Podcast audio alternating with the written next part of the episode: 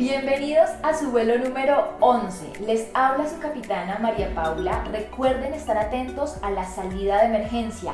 Abróchense los cinturones porque seguro, seguro habrá turbulencia. Vamos a embarcarnos en este viaje fantástico donde exploraremos el fascinante mundo de la terapia de pareja. En este vuelo nos acompaña Paula, psicóloga experta en el área de pareja, es psicóloga de mi equipo, así que para mí es un honor que esté hoy acá acompañándonos y dándonos de su información, de su conocimiento. Así que Paula, bienvenida y cuéntanos un poco acerca de tu experiencia. Muchas gracias María Paula. Bueno, yo em, estudié psicología eh, cuando me gradué de la carrera tenía la idea de dedicarme como a lo social, ¿sí? Trabajo comunitario, trabajo con fundación, me encantaba el tema del social, todavía me encanta, pero cuando empecé a trabajar eh, con comunidad en Colombia me di cuenta que necesitaba herramientas de clínica, eh, que fue lo que me llevó precisamente a hacer un máster en psicología clínica. Y pues desde ese momento me enamoré. Y no, no, no hay otro campo, claramente eh, valoro mucho los diferentes campos que hay en nuestra disciplina, pero a mí me encanta la clínica, he trabajado bastante el tema de investigación, em, he trabajado el tema de investigación en salud mental, relacionado sobre todo con trastornos del estado de ánimo y, em, bueno, clínica, consultorio.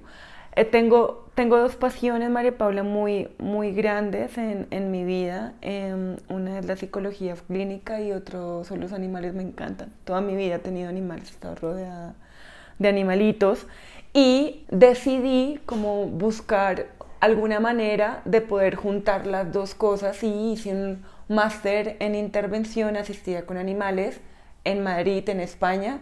Me encanta. Y mi idea futuro es poder Em, juntar y poder hacer terapia, intervención asistida, clínica en la presencia de un animal. Pero me toca esperar un poco porque, bueno, tengo dos perros y em, el que he pensado para esto todavía es muy inmaduro emocionalmente, cachorro, entonces todavía hay que gestionar un poco para que pueda estar presente en un contexto de terapia. Excelente, gracias por contarnos un poco acerca de tu experiencia. Hoy, como lo hemos mencionado, vamos a tocar el tema de la terapia de pareja porque sé que les encanta todo este aspecto, averiguar sobre esta área, tener sus relaciones fortalecidas. es un temor muy grande para la sociedad que su relación termine porque vivir una tusa es algo muy difícil. Así que las parejas ya se están Em, sintiendo más comprometidas con su rol y, ya no se espera solo hasta que ya se esté acabando la relación para ir a terapia, aunque aún hay muchos casos así. Entonces vamos a hablar un poco acerca de este aspecto y quiero preguntarte cuáles son los desafíos más comunes que enfrentan las parejas en la actualidad. Ok, mira María Paula que cuando yo pienso en esa pregunta, em, yo siento que los desafíos de las parejas, o lo, lo, que pienso, trascienden en el tiempo. ¿Sí? Yo, digamos, como que cuando me pongo a pensar como en los procesos de terapia y como los desafíos más comunes, siempre me encuentro con problemas en la comunicación, uno relacionado a la dificultad que tienen para enfrentar el conflicto. ¿Sí? Se ha creído eh, o se tiene la idea que cuando hay una dificultad en pareja y un conflicto, lo mejor es como pasemos la página, no hablemos de él y resulta que eso empieza a tener un impacto, un impacto, un impacto, un impacto, un impacto en el vínculo. No sé si alguna vez te ha pasado en una relación donde no se enfrenta un conflicto y lo que sea, hay una pelea así de chiquita y uno saca todo el historial de toda la relación. Yo creo que a todos nos ha pasado. Sí, sí, sí. Sí, creo que ese es uno de los desafíos más grandes. Otro de los desafíos más grandes de las relaciones de pareja son la reparación del daño. ¿Sí? Porque yo siento que eh, se tiene la idea que cuando uno de las dos personas se equivoca claramente sin la intención de hacer daño, eh, se cree que es pedir perdón y ya. Y ya. Sí. Solucionó todo. Exactamente. Y resulta que más allá de pedir perdón es buscar las estrategias para poder reparar al otro, que necesita el otro para volver a confiar en sí mismo. Por ejemplo, hablemos de una infidelidad, ¿sí? Listo, hay una infidelidad en la relación de pareja. Realmente, si hay una infidelidad, no es como el fin de la relación si los dos se comprometen, ¿sí? Pero muchas veces se cree es como, lo siento, perdóname, y la otra persona dice, bueno, listo, ya, ya me pidió perdón, pero yo, ¿por qué no confío? ¿Sí? O sea, porque no puedo recuperar esa confianza que tenía en esa persona, en él, en ella. Y a veces hasta se sienten culpables por no poder confiar, pero es que la confianza se construye de manera relacional. ¿sí? Entonces, sí es importante, digamos, como la reparación del daño cuáles son las estrategias que necesita la otra persona para sentirse realmente reparada. Creo que otro de los desafíos también que trascienden el tiempo es la dificultad que tenemos de hablar de emociones. ¿Sí? De la comunicación emocional. Nos han, digamos, culturalmente tenemos la idea que hay emociones buenas, hay emociones malas, expresar tristeza, rabia, es una muestra de debilidad, de vulnerabilidad, o a veces me he encontrado en terapia que a veces piensan que al hablar eh, de una emoción la otra persona va a coger eso para manipular. Me ha pasado también en un contexto de terapia. ¿sí? Entonces creo que esa comunicación emocional, el entender realmente qué está pasando con el otro, porque cuando yo sé que tú estás pasando por una situación, yo puedo crear estrategias para acompañarte. Total. Si no lo sé, es muy difícil que yo tenga un comportamiento empático y asertivo contigo, ¿sí? Y em, pues eso en pareja pasa mucho. Sí, o sea, como desde el no hablar desde las emociones, de lo, de lo que está pasando día a día. Creo que otro desafío también, María Paula, en las parejas es las historias de vida. ¿sí? Tenemos historias de vida diferentes, ¿sí? O sea, tú como María Paula, yo como Paula, con nuestras parejas, en fin, y empezamos a construir eh, elementos o conceptos diferentes de las cosas. Por ejemplo, no sé, em, cómo sentirnos acompañados. Tú tienes una idea del, acompañamiento teniendo, tu, teniendo en cuenta tu historia de vida diferente a la mía, ¿sí? ¿Qué pasa? No es como esto está bien y esto está mal, sino poder hacer una sopa, no sé, con las dos cosas y crear algo nuevo. Sí. ¿sí? Por ejemplo, yo, yo te pongo un ejemplo que me pasó hace poquito con, con una pareja. Ellos llegaban a consulta y me decían, ¿cómo es que no nos estamos sintiendo acompañados? Ninguno de los dos. Sí. Claro, cuando uno indaga un poco cómo, cómo se siente cada uno acompañado, ella, por ejemplo, necesitaba la escucha activa, sentirse validada emocionalmente, ¿sí? Em, y él necesitaba soluciones, ¿sí? Necesitaba que la otra persona le ayudara a construir soluciones para eso que estaba viviendo. Claro, los dos actuaban desde lo que para uno es acompañamiento. Entonces, cuando ya estaba pasando por un momento difícil, él empezaba a dar soluciones, soluciones, soluciones, y eso no era lo que ella necesitaba. Necesitaba sentirse escuchada, validada, mientras que cuando él tenía una... Sí, exactamente, exactamente. Mientras que él sí necesitaba que le ayudaran a construir soluciones para lo que estaba. ella probablemente estaba ahí escuchando. Ah, exactamente. Exactamente, exactamente.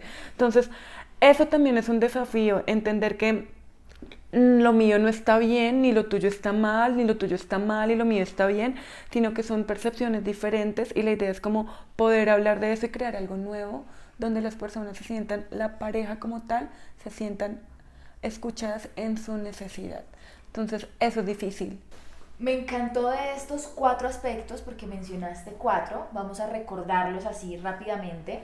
Uno, el no comunicarse y que todo al final, eh, por una cosa muy pequeña, explote. Entonces la falta de comunicación cuando suceden las cosas, no es solo pasar la página, hay que hablar. Dos, la no mm, reparación del daño. Tres, acuérdame la tres. La tres, em, comunicación emocional. Comunicación emocional, expresar desde me siento de esta forma sin que eso genere como en el otro que te estoy manipulando, que estoy haciendo daño, sino, o que no quiero pasar la página, sino mostrarte lo que estoy sintiendo. Y cuatro, historias de vida. La historia de vida. Uno de los que más me llama la atención y creo que no se ha hablado mucho es el de la reparación del daño.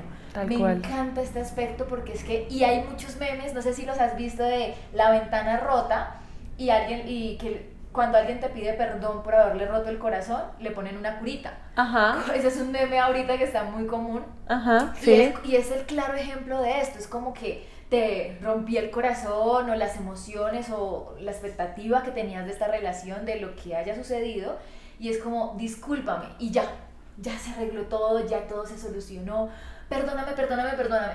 O sea, ya no me pidas más perdón, no necesito más de esta palabra, sí, está bien, pero ¿y ¿Cómo hago para yo no sentirme de esta manera? ¿Cómo hago para que vuelva a haber confianza? ¿O para que vuelva a sentir afecto? ¿O para que vuelva a sentirme conectada contigo? Entonces es muy importante revisar qué estrategias necesita el otro también para yo reparar ese daño, que de pronto no va a quedar como antes, de pronto queda mejor, de pronto no se logra, pero se intenta. Es decir, se intentan buscar esas estrategias y al final decimos, lo logramos, no lo logramos, pero eh, tomamos una decisión con respecto a eso, pero no fuese simplemente poner una curita a esa herida, porque de pronto esa herida no va a sanar con una curita sencilla. Sí, es como una herida, hay que echarle cremita, hay que buscar que cicatrice, sí, se cubre, no se cubre, que sea, sí. Total, es una herida y necesita cuidado. Exactamente. No ay, te caíste, perdón, terrible. No, necesita cuidado.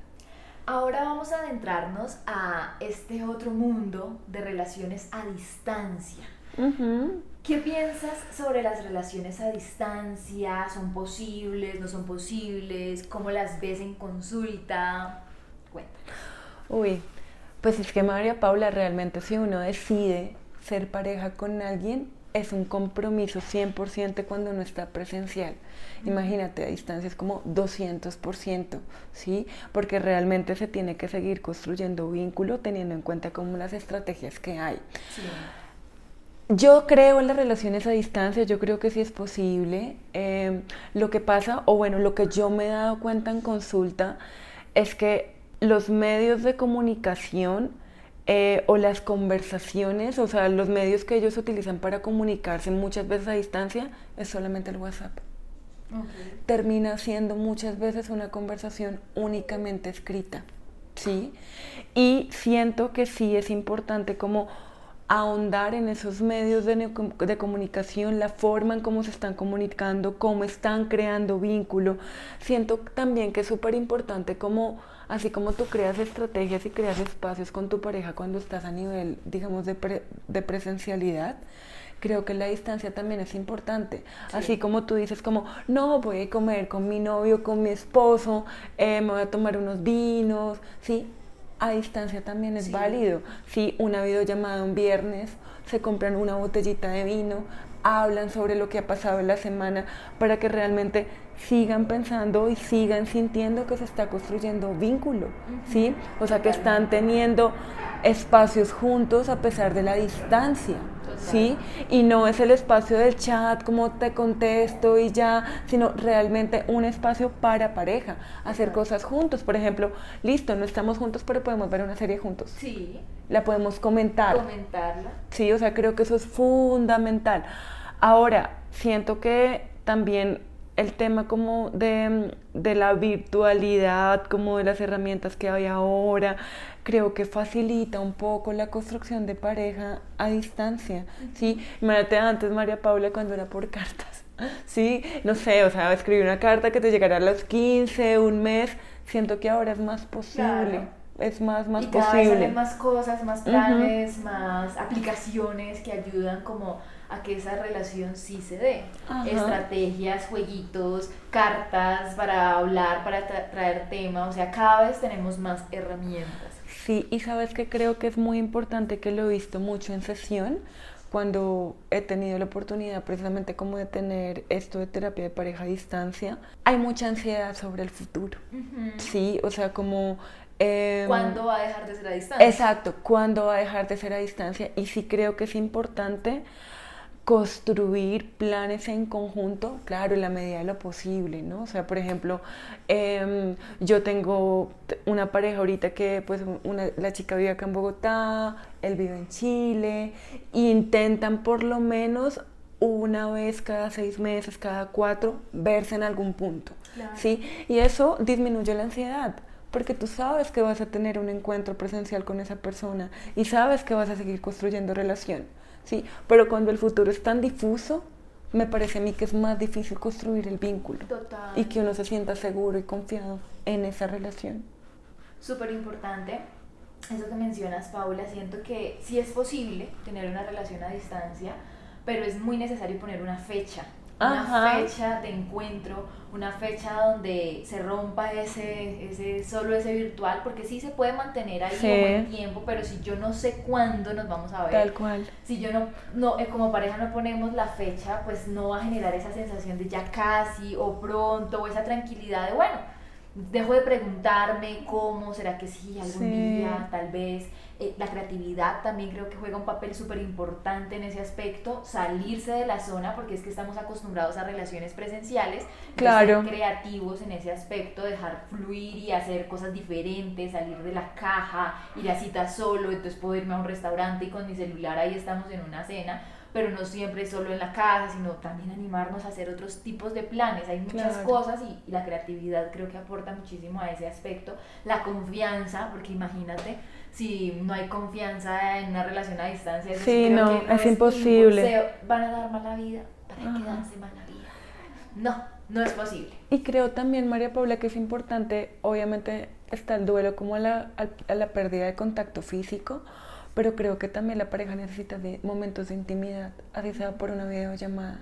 También. Sí, eso es fundamental para sentir que la presencia del otro de alguna manera. Y todo eso a veces genera tabú. Entonces, como toca abrir la mente en ese momento, si yo decido tener una relación a distancia, mente abierta, creatividad. Claro que sí. Bueno, ahora vamos a adentrarnos un poco al ejercicio y la dinámica de la terapia de pareja que es tan diversa ¿sí? Porque a pesar de que eh, hay unos formatos, hay un paso a paso, cada pareja es un mundo y viene y llega a este espacio con diferentes expectativas, unos obligados, otros porque quieren salvar la relación, o por diferentes situaciones. ¿Cómo abordas el proceso cuando una persona es la que convenció y la otra va porque, pues, ¿qué más hacemos? Realmente, María Pablo, son escenarios bastante comunes. Sí. Mira, pasa mucho que uno de los dos llega obligado porque si no se finaliza la relación. Si no vas a terapia conmigo, terminamos. terminamos. Pasa también que los dos están como visitantes. ¿sí? Ajá, como porque hagamos algo. O porque muchas veces pueden llegar por una institución. Ah, okay. Sí, o sea, no sé, por ejemplo, con, con familia, ¿sí? O sea, cuando hay niños y de pronto está habiendo, no sé, presencia de maltrato y la institución le dice, vayan a terapia de pareja. Y los dos no están de acuerdo con que ellos tienen que estar en un espacio de terapia, para ellos no hay necesidad de cambio, visitantes. O puede pasar también que alguno de los dos tenga agenda oculta, que no haya verbalizado. Por ejemplo, em, una pareja que va a, a terapia y él digamos como desde su historia de vida está ha creído como el rol al interior de la pareja, de la mujer, como el cuidado, la crianza, pero ella quiere trabajar. quiere trabajar y quiere construir su proyecto laboral. Él puede tener la agenda oculta de que uno como psicólogo valide lo que él está pensando, de no, sí, lo mejor es que tú te quedes en casa, lo mejor es que tú estés, digamos, como al tanto de todo el cuidado del hogar, sí, y no, ha sido verbalizada.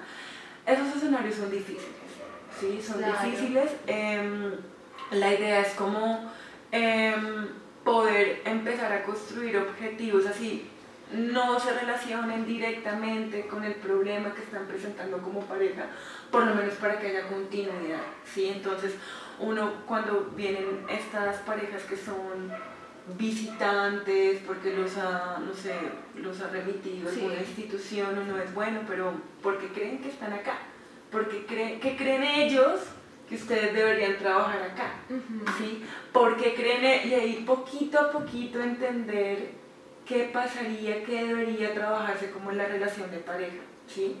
Poco a poco. A veces se pueden empezar a construir objetivos que ni siquiera tienen no tienen nada que ver con la relación de pareja, pero por lo menos para crear la alianza terapéutica. Total. Sí, o sea, como algo totalmente diferente. Puede que em, él sienta que no tiene que estar ahí por el tema de pareja o ella, pero está viviendo una situación familiar difícil. ¿sí? O sea, con su familia, con sus papás, entonces uno puede empezar, digamos, como a tomar esto, empezar a construir este objetivo y poco a poco por la forma en cómo se comunican, por la forma en cómo se lleva la terapia, uno puede, digamos, como dar una, tener una idea de qué está pasando en casa y puede empezar a hacerlos notar. Oye, ¿y ustedes siempre se interrumpen? Eh, ustedes siempre, em, no sé, cuando yo le pregunto algo a ella, generalmente tú me respondes, o sea, tú respondes por ella. O sea, como empezar a ver ciertas pauticas en la comunicación que puede uno como engancharlos al proceso, pero no es fácil. No es fácil, es una tarea de expertise de profesional. Primero ganarse esa confianza, darse cuenta que estas personas no vienen porque quieren, sino porque les toca ganarse esa confianza y después sí, ya, ya confías en mí, ahora sí, toma esto que necesitas, que necesitamos trabajar, estos objetivos, estas situaciones.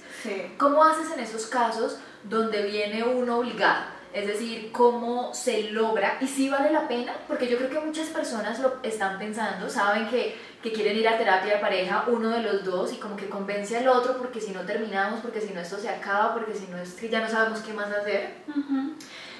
¿Vale la pena hacer ese esfuerzo y, e intentar convencer al otro si el otro no quiere y cómo llevarlo? ¿Se logra en el camino o es muy complejo, no vale la pena? Es muy relativo ¿sí? O sea, puede, puede no valer la pena, como tú dices, pero puede valer mucho la pena y uno lo puede, digamos, como empezar como a comprender en una primera sesión. Por ejemplo, hay muchas situaciones de terapia de pareja o una primera sesión donde se hablan de lo que ellos llevan hablando, no sé, meses, ¿sí? O sea, la misma dificultad, del mismo problema, pero algo pasa en pareja en la terapia, como uno guía la terapia, que realmente por primera vez se escucha.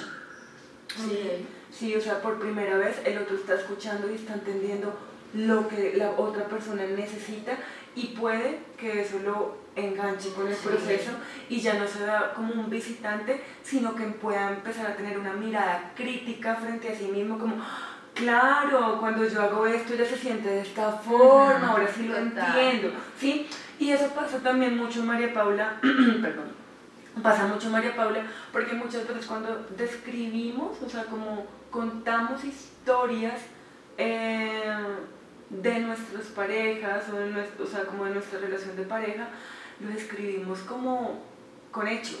Pasó esto, esto, esto y esto, pero nos vamos a la comunicación emocional, un poco hablando de lo, o sea, sí, de lo anterior cuando yo entiendo, por ejemplo, que si tú no me contestas el teléfono, yo me preocupo por ti, yo me siento de pronto que no soy tan importante, o siento de pronto, me siento rechazada, sí, un montón de cosas, en vez de simplemente, no me gusta que no me contestes el teléfono, va a tener un impacto mayor.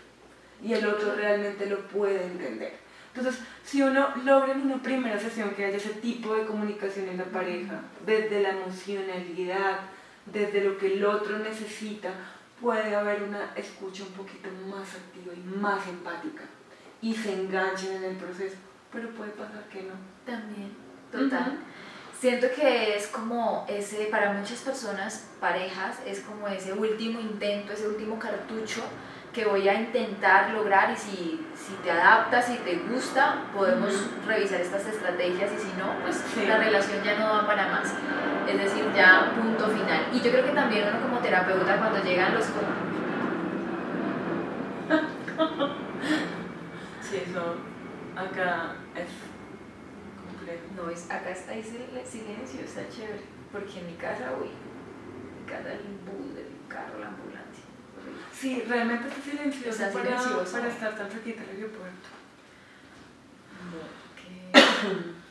Bueno, uno también como terapeuta, cuando llegan los consultantes, la terapia de pareja y empiezan a hablar, a comentar, se da cuenta también ahí de entrada quién convenció a quién. Ah, Usualmente son las mujeres, esto es una tendencia y no lo podemos negar.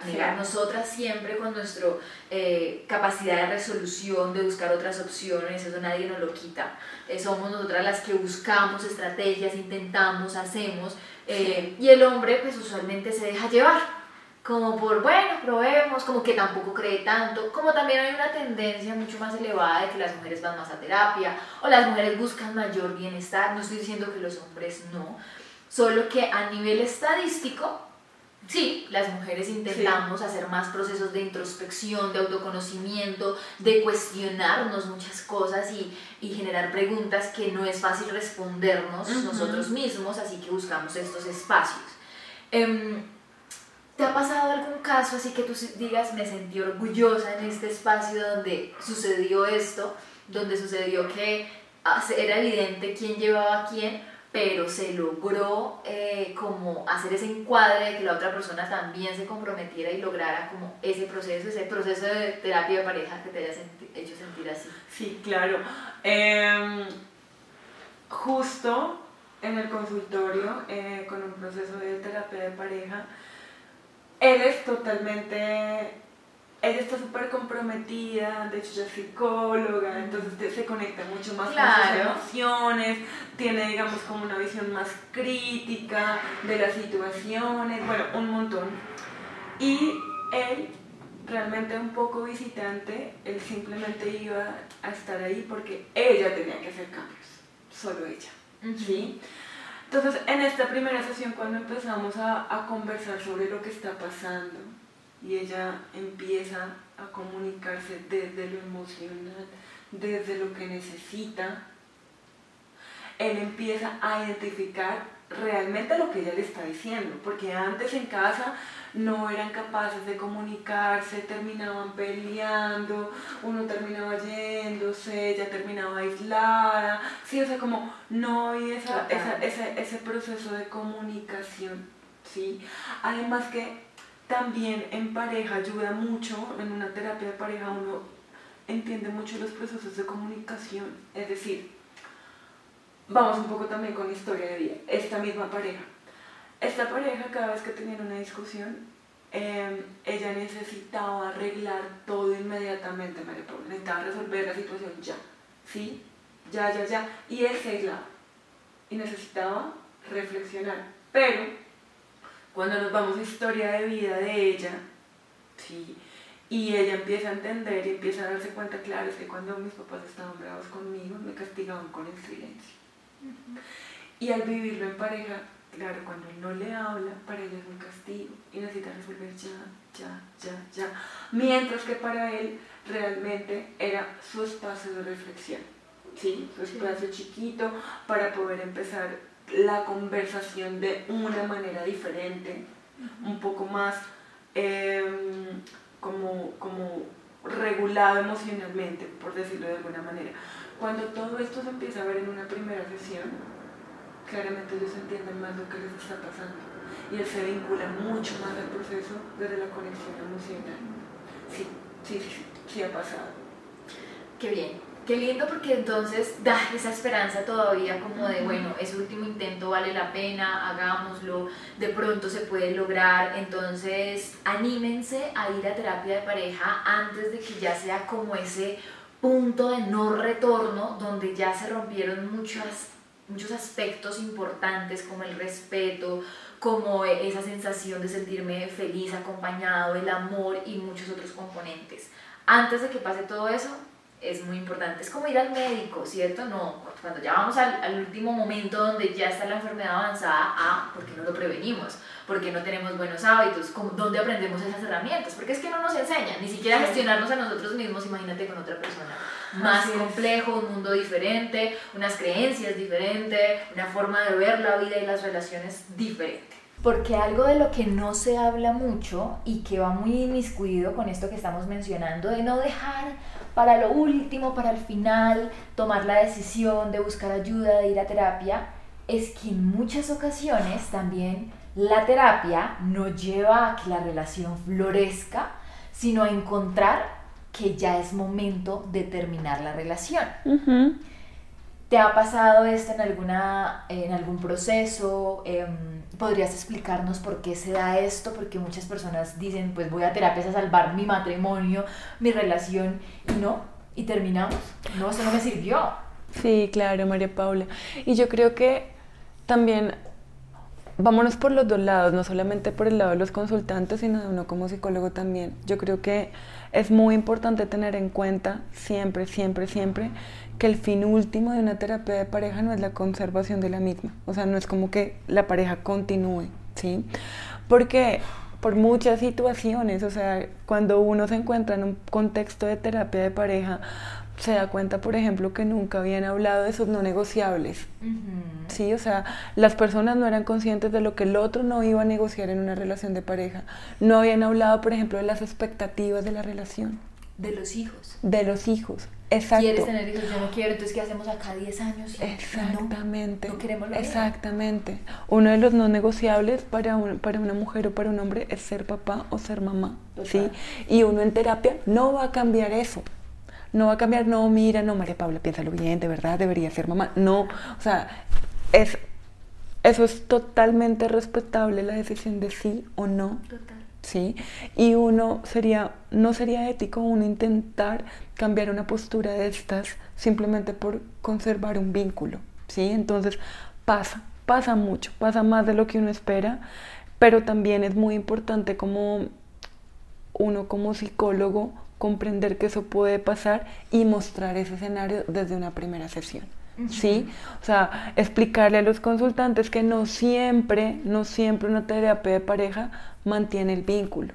¿Sí? Que hay escenarios donde realmente es mucho más sano, mucho más beneficioso para la construcción de un proyecto de vida individual, para la idea que tienen, no sé, de acompañamiento, de construcción de futuro, las expectativas de la relación, que se espera del otro, que la pareja rompa el vínculo como, como pareja, ¿sí? Y eso se debe aclarar en una primera sesión, también dándole la tranquilidad a los consultantes que si ese es el escenario, la idea es que ellos puedan adquirir herramientas en el proceso para que puedan sentirse tranquilos.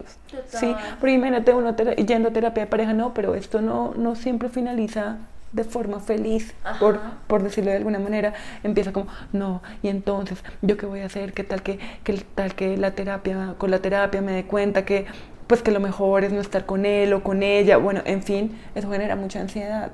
Entonces la idea es que ellos desde un principio sepan que si, si al final del proceso de terapia se dan cuenta, porque la mayoría de casos las personas se dan cuenta, María Paula, sí. No es como uno como psicólogo que diga como, bueno, ya, esta pareja no va para ningún lado, no, ellos mismos se dan cuenta. Em, Yo creo que en muchos casos ellos también ya saben, o sea, vienen, pero están evadiendo, ¿no? Están evadiendo esta realidad porque es doloroso, es doloroso pensar que esto va a pasar, entonces evadámonos un poquito más un poquito más, un poquito más, un año más, y así va pasando el tiempo hasta que ya ese reloj va tocando la puerta, vengan, ya no hay más, o sea, no hay para dónde más alargar esta situación. Y cuando llegan a terapia es como, o sea, ya lo sabía, pero es que es tan doloroso que es que no lo quiero hacer solo tampoco. Claro, y también pasa mucho que de pronto alguno de los dos de la pareja ya está súper decidido en no continuar, pero no sabe cómo decirlo y necesita de pronto apoyo y ayuda y acompañamiento como para poder comunicar eso tan doloroso para la otra persona, ¿sí? Y pues la idea también es que uno pueda acompañar esos procesos de duelo y dar herramientas para que las personas se sientan tranquilas para poder construir un proyecto de vida individual. Por ejemplo, entender una terapia de pareja puede que tú eh, la finalices, te des cuenta que no, no es para mantener el vínculo, pero te da muchos aprendizajes. ¿Qué expectativas quieres de una relación de pareja? ¿Qué esperas de una relación de pareja? ¿Cuáles son tus no negociables?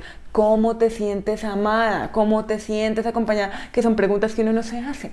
Y salir de ese espacio con esa información me ayuda a que en una próxima relación no me pase nuevamente lo mismo. Porque es que entonces empieza la pregunta que me la hacen también muchísimo por red ¿Por qué siempre consigo una pareja igual? Igual. ¿Por qué siempre me pasa lo mismo en las relaciones? Siempre juegan con mis sentimientos o encuentro a alguien con quien no funciona.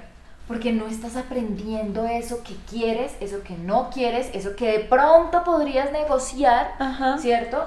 Y no te estás tomando la tarea después de cada relación hacer esa evaluación. Ajá. Que es un límite, por ejemplo, en una relación de pareja. ¿Cuándo lo pongo? ¿Cuándo no? ¿Cómo me doy cuenta si hay eh, un maltrato? emocional, o sea, empezar a entender todo eso es fundamental para no repetir los patrones, para saber cuáles son nuestras señales de alerta. Total. Y ya encontrando todos estos aspectos que se dan dentro de la terapia de pareja, también quiero que les demos algunas recomendaciones a las personas que nos escuchan, que de pronto quieran empezar a implementar desde ya. Por ejemplo, algo súper importante para una relación es no perder esa individualidad y ese reconocimiento de mis necesidades aparte de estar dentro de un rol como pareja. Claro. y como yo puedo como una persona que nos está escuchando se identifica como bueno estoy teniendo un apego ansioso es empezando a desarrollar una dependencia emocional o ya tal vez estoy en ella. Y cómo puedo yo no dejarme envolver por todo por pareja pareja pareja porque es que es el camino o sea uno se enamora y el amor lo lleva por ese sendero de todo tú, Sí. todo yo, somos media y media. La sociedad también nos ha vendido esa falsa creencia de que somos un complemento, somos uno, tú y yo. Cuando no, cuando cada uno es un ser completo, una naranja completa. ¿Cómo hacemos para no perder esa individualidad? Eso es uno de los desafíos más grandes. Total. ¿sí? Em, de hecho, cuando te oí hablar, pensaba precisamente en un consultante que tengo ahorita que está teniendo está teniendo como un proceso de adaptación fuerte con su pareja porque su pareja curiosamente él es un hombre, ¿no? Porque muchas veces las que estamos más dispuestas a sacrificar nuestras necesidades por los otros o somos nosotras. María Paula él creía perdidamente que el amor era así, Sí. darlo todo, estar al tanto de ella, si ella decía chino, chino, o sea, todo, Sí. todo, todo, no pensaba absolutamente nada en él. Siempre, o sea, todos los planes, todas las decisiones, todo lo que hacía era con ella, con ella, con ella, con ella. Hasta que un día a ella le dije, no puedes estar tan disponible siempre para mí ni para las personas de alrededor. Tienes que pensar en ti, Sí. ¿sí? Y él llega a un proceso de psicología individual por eso. Porque me decía, yo siempre pensé que eso era bueno. Sí, sí, Sí, sí. que era como mi mayor, como... Demostración de Sí, amor. demostración de amor y que era lo más importante que me definía a mí, que yo estaba pendiente de todo el mundo y hasta ahora, claro, me estoy dando cuenta que no, que me perdí. Total. Sí, o sea, me perdí en el otro. Sí, o sea, ya no sé qué necesidades tengo, ya no sé qué me gusta. Mucha gente llega a un proceso de pareja sin saber cuáles son sus hobbies. No ha experimentado nada, no ha experimentado si le gusta nadar, si le gusta el ejercicio, si le gusta la música, si le, o sea, si le gusta leer, o sea, no ha experimentado nada porque siempre ha estado Dando. a merced del otro. ¿Tú Sí, ¿Qué quieres hacer? ¿Tú esa. quieres ir al parque? Vamos al parque. ¿Tú quieres ir a un concierto? Vamos al concierto. Lo que tú quieras, yo allá estoy para ti, contigo, por ti. Y les cuesta mucho. Yo me acuerdo cuando esta persona me decía, es que tú me dices que tengo que hacer un plan, yo entraba en una ansiedad fuerte porque no sabía qué hacer, o sea, súper, súper complejo para él.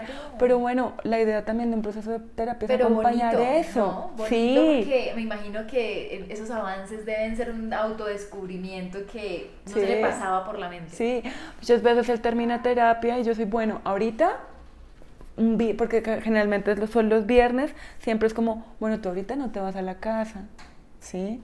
O sea, ahorita te vas a ver una película, o ahorita llamas a un amigo y le dices, vamos a hacer esto, necesito que empieces a tener espacios y tiempo para ti, Total. ¿sí?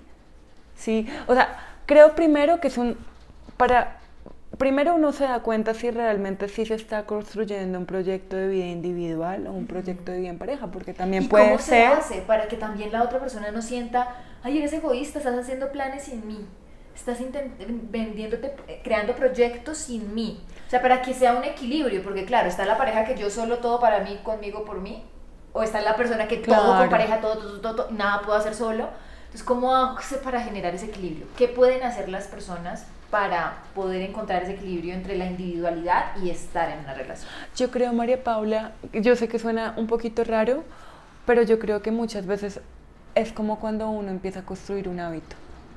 Sí, o sea, como por ejemplo tú no tienes, no sé, el hábito, digamos, no sé, que uno no tuviera el hábito del ejercicio, ¿cierto? Entonces que tiene que empezar, no sé, 40 minutos, de a poquito, de a poquito, y hacerlo consciente. Ajá. Sí, o sea, tiene que hacerlo consciente porque todavía No no, lo... es no es automática, no es como, sí, me voy al gimnasio, no, uno tiene que hacerlo consciente, planear, así es también acá. Programarlo, no Así- dejarlo a la, a la Exactamente, así es también con pareja, proyectos. Sí, hay proyectos en conjunto, hay espacios en conjunto, no los hay, planeémoslos.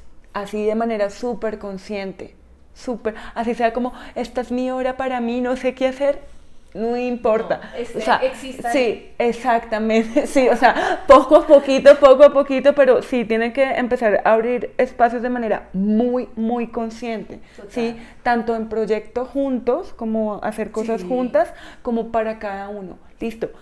Esta semana tienes tu hora con tus amigos, con tus amigas, te vas. ¿Sí? Sin mí, sin yo tener que estar todo el tiempo ahí. Sí. Total, súper importante. Y ahora algo que, que pienso que también muchas personas se preguntan, ¿cuáles son esos pilares fundamentales para construir una relación sólida? ¿Cuál es esa pirámide que nos ayuda a construir esa relación?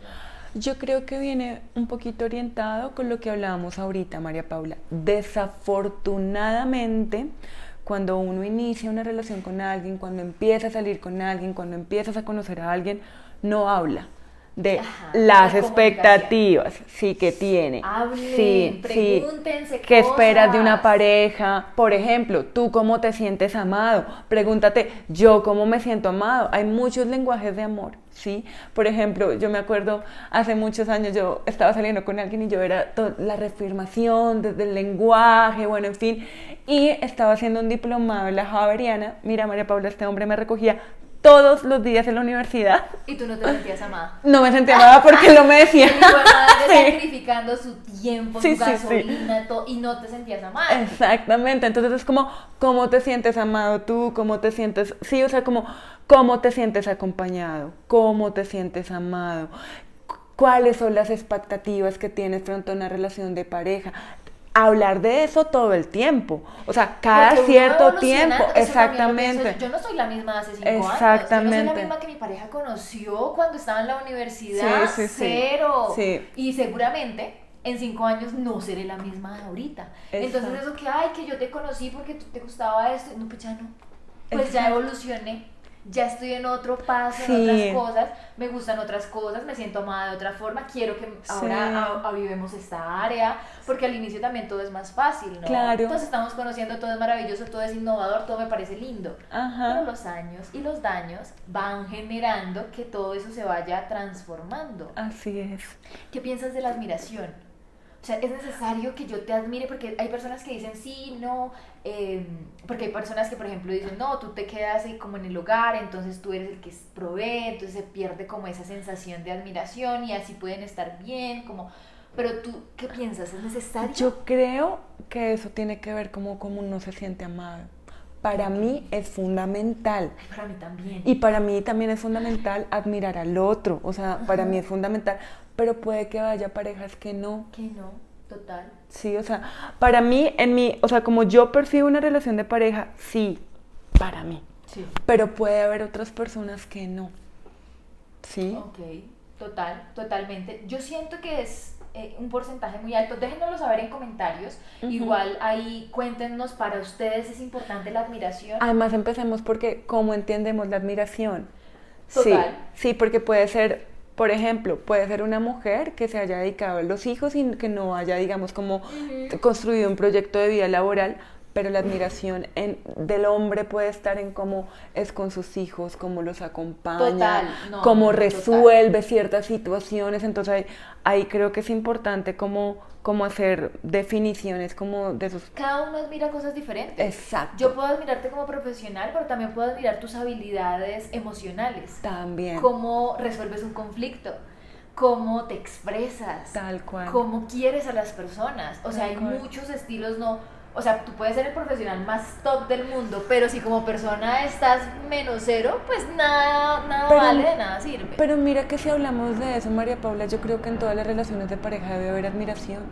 Porque, sí, por, por- eso te sí, decía, déjenos saber. sí, o sea, porque realmente puede ser por el área laboral, Por lo que sea. puede ser por familia, puede ser hasta pucha, me encanta cómo decoras, me encanta cómo tienes los espacios, me encanta el, el cuidado que tienes, digamos, como de, de, no sé, como de los entornos. O como piensas cómo de la vida. piensas de la vida, o mm, tu amor por los animales, o, o sea, tantas cosas que pueden haber. Pero reconocerlo, porque claro, a veces nos vamos en, ya llevamos años, ¿no? Y ese automatismo de la vida no nos permite darnos Mm. cuenta de todo eso que nos enamoró de esa persona, de todas esas habilidades Sí. que de pronto no son tangibles, pero que están ahí, como en esos automatismos del día a día que nos olvidamos de reconocerle al otro, eh, me gusta esto de ti, me gusta Sí. cómo a los hijos, me gusta cómo haces esto, entonces como que es muy importante estar recordando por qué admiro a mi pareja, Sí. qué me gusta de ella,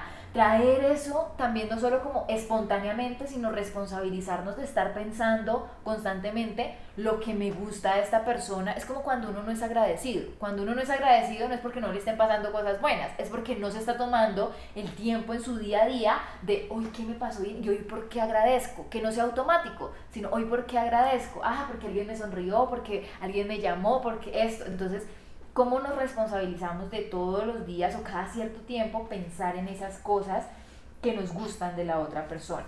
Y mira que cuando tú hablas de eso, María Paula, yo también pienso como en ser como compasivo con el otro, ¿sí? Y como, porque tú hablas, por ejemplo, de reconocimiento, de agradecer, pero a veces las personas quieren grandes cambios, grandes cosas, desde la autoexigencia, Sí. y dejan de ver muchas situaciones que la pareja hace por uno, que la pareja está pendiente en el día a día, ¿sí? Total. Y se pierde, se pierde ese reconocimiento porque se están esperando grandes cosas y realmente la construcción de pareja Es en el está en día el día a día. día. No es, por ejemplo, en, claro que uno lo espera un montón y todo esto, eh, no sé, en las vacaciones, por ejemplo, o mm, no sé, algo diferente, o mm, sí, un viaje, o el super restaurante, que te invitan al restaurante súper lindo, de comida flores. deliciosa, sino es en el día a día, es en la cotidianidad,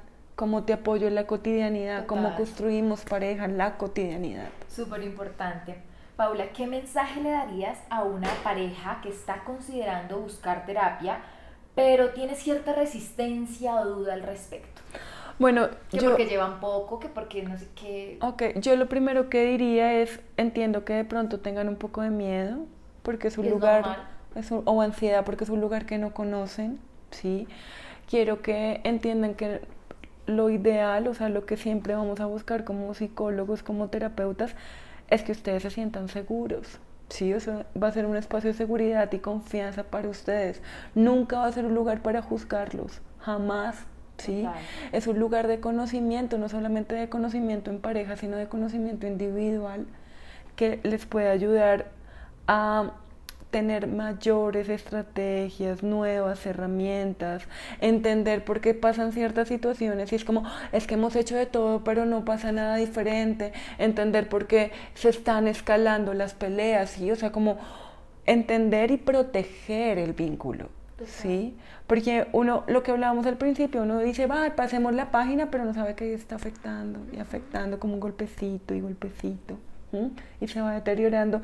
Y la idea es que en este espacio, desde un lugar de seguridad, desde un lugar de confianza, sí, podamos acompañarlos y que realmente puedan crear nuevas estrategias para continuar juntos o darse cuenta que es posible que no deban estarlo por su salud emocional y la forma en cómo entienden la vida.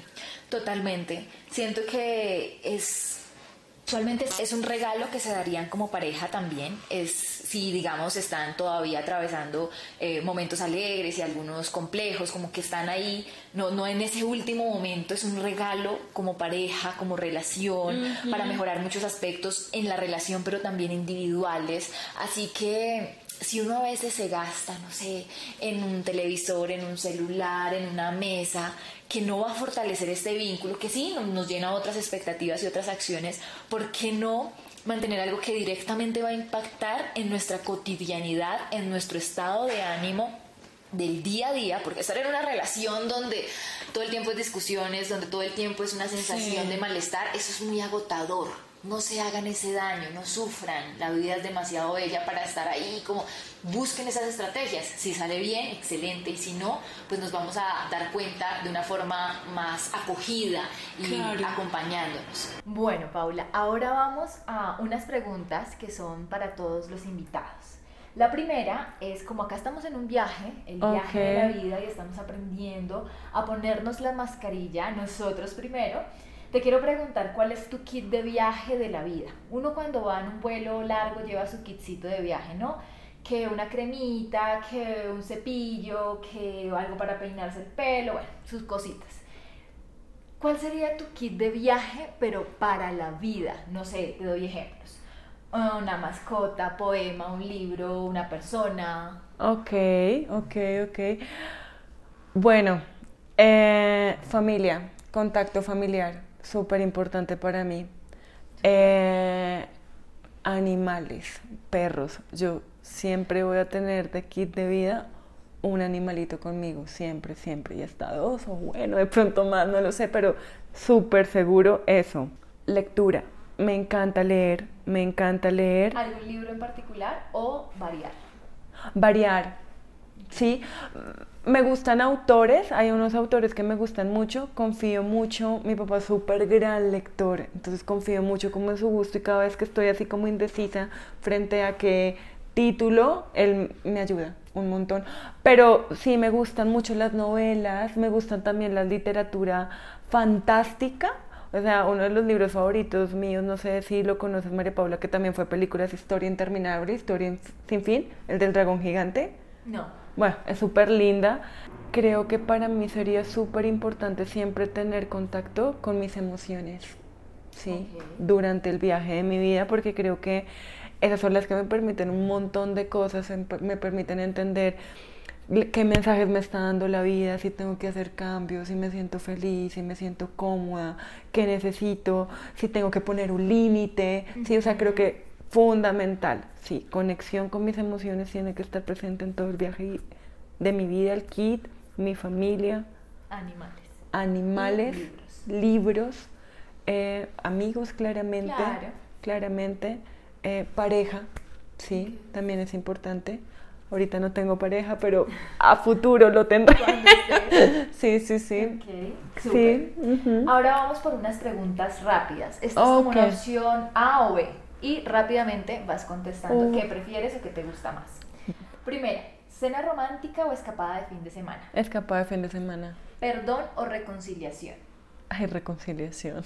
¿Comunicación verbal o lenguaje no verbal? Ah, comunicación verbal. ¿Tiempo juntos o tiempo separados? Tiempo juntos. ¿Aventura espontánea o planificación cuidadosa? Espontánea. ¿Confianza ciega o escepticismo saludable? Escepticismo saludable. ¿Rutina o novedad? Novedad. ¿Escuchar o hablar? Escuchar. ¿Dar o recibir? ¿Afecto? Es difícil. Bueno, recibir. ¿Compromiso o flexibilidad? Compromiso. ¿Palabras o regalos? Palabras. ¿Contacto físico o tiempo de calidad? Eh, contacto físico. ¿Amar o ser amada? Amar. Perfecto. Y ahora cuéntanos eh, cuál es tu destino soñado. Hablando como destino soñado, puede ser un lugar, puede ser un evento, puede ser un concierto, lo que tú quieras, una experiencia soñada, un viaje soñado. Ah, mi destino soñado. Bueno, es que ahorita lo pienso como muy desde naturaleza. Un destino soñado sería para mí como un viaje que me permita a mí el contacto con la naturaleza, un paisaje hermoso, creo. Em, también me gusta todo lo que tiene que ver con ciudad, una comida, un restaurante, pero yo creo que yo me conecto más como desde la naturaleza, desde un paisaje divino, em, no sé, una, un, un, río, una cascada, un animal, me parece muy bonito, sí. Perfecto. ¿Cuál es esa inseguridad con la que más te cuesta viajar, hablando de viaje como la vida misma? uy, cuando yo sentirme preparada, o sea, si hago como la analogía, yo cuando pienso en un viaje siempre estoy revisando que tenga todos los papeles, todos los documentos, el pasaporte, y creo que para la vida también estar revisando constantemente que esté preparada como para las situaciones que voy a afrontar. Súper. ¿Tip de salud mental más importante para ti? Uf, tiempo conmigo mismo. muy importante y necesario, ponerse la mascarilla ustedes primero. ¿En algún momento has hecho lo contrario a ponerte la mascarilla tú primero y después sí ayudar a otros? Esto hablándolo desde la metáfora de primero todo el mundo y después yo. Claro. Todos. Claro, claro ¿Cómo que está sí. eso ahorita y cómo lo encontraste? Eh, me suele pasar mucho con familia, ¿sí? O en pareja, muy en pareja me pasa demasiado. Em, vamos a ver cómo lo encuentro cuando retome una relación de pareja o conozca a alguien para iniciar algo, si realmente he efectuado esos cambios de ponerme primero. Ok, excelente. Bueno, Paula, pues muchísimas gracias por acompañarme en este viaje. Hemos aterrizado de forma fabulosa. Gracias por enseñarnos tanto. Espero que les haya gustado este vuelo. Que nos dejen en comentarios las preguntas que tengan, no se preocupen, ahí vamos a estarles respondiendo. En YouTube pueden dejarnos los comentarios y en Spotify y también su reseña para saber si les está gustando este podcast. Gracias por darnos tanto de tu conocimiento. ¿Algún último comentario para esas parejas que están intentando tomar terapia de pareja? Sí, yo quiero como reiterar, María Paula, lo que comentaba antes, y es que realmente entiendan que un lugar, un contexto de terapia de pareja va a ser un lugar de seguridad para ustedes. Sí, o sea, nunca va a ser un lugar em, donde se sientan juzgados, nunca va a ser un lugar em, donde se sientan maltratados, donde, donde haya, no sé, un daño, ¿sí? O sea, realmente lo que nosotros queremos construir es un espacio de seguridad, de confianza, que les permita reflexionar, que les permita entender em, las situaciones que están viviendo como pareja, eh, nuevas formas de comprender la experiencia. Quiero, quiero dejar eso, ¿sí? O sea, como que realmente entiendan que sería un lugar de seguridad para, para las personas que decidan iniciar un proceso de terapia de pareja. Perfecto, muchísimas gracias Paula por esas palabras y nos vemos en un próximo episodio. Chao.